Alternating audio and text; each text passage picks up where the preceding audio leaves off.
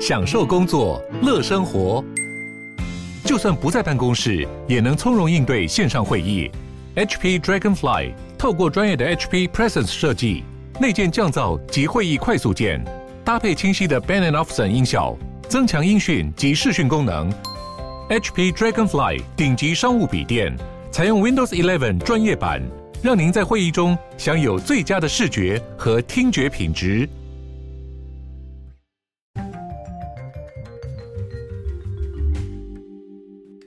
Hello，大家好，欢迎回到世界忙什么？The World in Five Minutes，我是今天的这个节目主持人 Morris。那在今天这个新的一集当中呢，我们可以来看到的这个新闻呢，是关于美国以及中国之间的这个贸易战延伸战了。怎么会说是延伸战呢？因为我自己是觉得这个新闻我看到当下觉得还蛮有趣，也蛮好笑的。就是在今天呢，美国的这个贸易代表戴呢，他又再一次的，就是发出一个声明说，呃，美国人依认为中国依然是全球伪造商品的头号来源。那所谓的伪造商品，在我们一般人旁人的呃一般凡人的理解当中呢，就是所谓的盗版嘛、仿冒品嘛。那这个东西其实可以 range 非常广，到这个包包，或者是说电子产品、体育用品。电影等等的这些都算是伪造商品，只要是不是经过经正版授权的这些商品，都算是伪造商品嘛。我相信大家应该都有看过这种盗版的 iPhone 啊，盗版的这个 Nike、Adidas 球鞋，或者是说比较夸张一点的，就是盗版的名品包、衣服，甚至很多是做的非常像是高仿品，它真的是很难分辨出来的。那这个东西如果是在中国境内的话，我相信大家不会就是花这么大的心思，也不会这么的在意啦。那为什么大家会这么在意呢？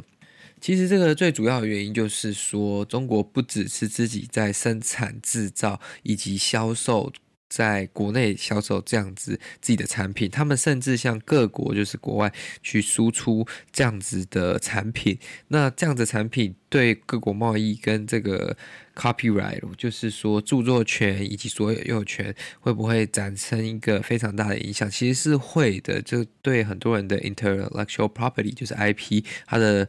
这个智慧财产权其实是会产生非常大的影响的。那比较多的这种这个贩卖的盗版的商店跟这些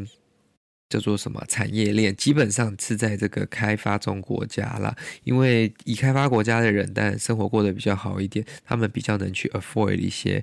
这个正版或者是说比较高消费的商品，但是。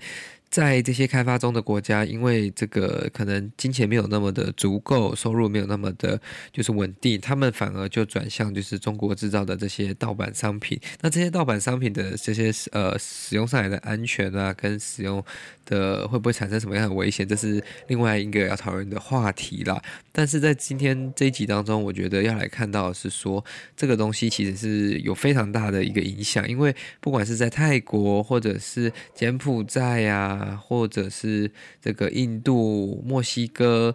等等的这些比较开发中的国家，其实会有很多的这种叫做商场或者是市集呢，专门呢就是进口中国的这些盗版是呃盗版商品来做贩卖。那这个对在当地贩卖正版商品的这些商家代理商，一定是。不公平的嘛，因为这样的行为绝对是会影响到他们的生意，甚至说有可能会导致他们的这个商誉毁损等等的。那其实。在开发中国家，我可以比较能理解啦。那其实也不仅仅是限制于开发中国家，就是像在加拿大多伦多有一个叫做 Pacific Shopping Center 太平洋购物中心的这个地方呢，它曾经被认为是北美地区最大的单一室内亚洲购物中心。它其实，在几年前就有被加拿大政府曾经盯上过。那它有清理了里面的一些商店跟承租户，然后把一些专门贩卖盗版商品的，就是类似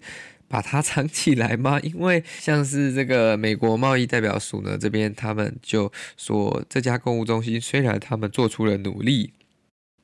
但是呢，反而在二零一八年一次的消失过后，到今年为止，其实假冒商品是非常大幅度的在成长。然后这个购物中心因为没有再一次的压力，基本上他们对这个状况没有再采取任何必要的措施，也没有再做什么样的处置。尤其是伪造的这种奢华产品，就像我刚刚所说的啊，包包、鞋子、名品之类的，或者是衣服、电器等等的，基本上很多现在只是没有摆在台面上而已，它可能摆在后面的仓库，或者是说哦，你先来我这里。买我再寄给你，我才从仓库发货给你，去避免这个执法单位的一个稽查啦。那甚至呢，更多的这个伪造商品商店，他们现在也知道，啊，我在实体的店很容易就被警察抓了嘛，那我就放到 e-commerce，我放到电子平台上面去卖就好了。那我这样买不只会可以。可能会有更大的收入，因为很多成本的降低嘛。我甚至呢可以躲避政府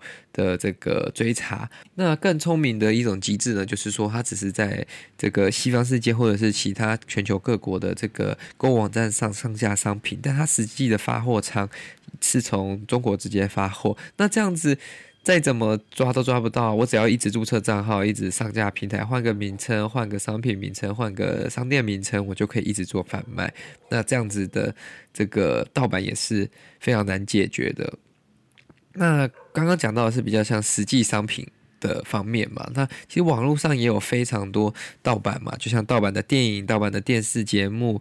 盗版的一些电子商务平台等等的，那其实最麻烦的网站有几个了。第一个呢，就是被美国认为最很麻烦的百度网盘云端储存服务，因为它放了很多盗版电影跟盗版电视节目。那甚至像这个爆米花时光 Popcorn Time 就是盗版的这个 Netflix 嘛，以及像拼多多也是他们认为很麻烦的。但是呢，虽然这些网站真的都很难。很麻烦也很难解决，但永远都比不过这个最难解决的、最猖獗以及最历史悠久的盗版网站，就是我们的这个 Pirate Bay，就是海盗湾的这个网站。哈，那面对盗版商品，我知道有时候价格上比较吸引人呐，我也不是没有买过，就是。相关的就是盗版商品，因为在网络上你也看不出来，你可能就觉得说它只是特价，然后实际来了之后才发现，哇靠，它不是你想象中的那个包装啊，你才发现说啊，干被骗了。那我觉得如果这种被骗的情况上，其实还好啦，因为这个是非常的理所当然，也不是说理所当然，因为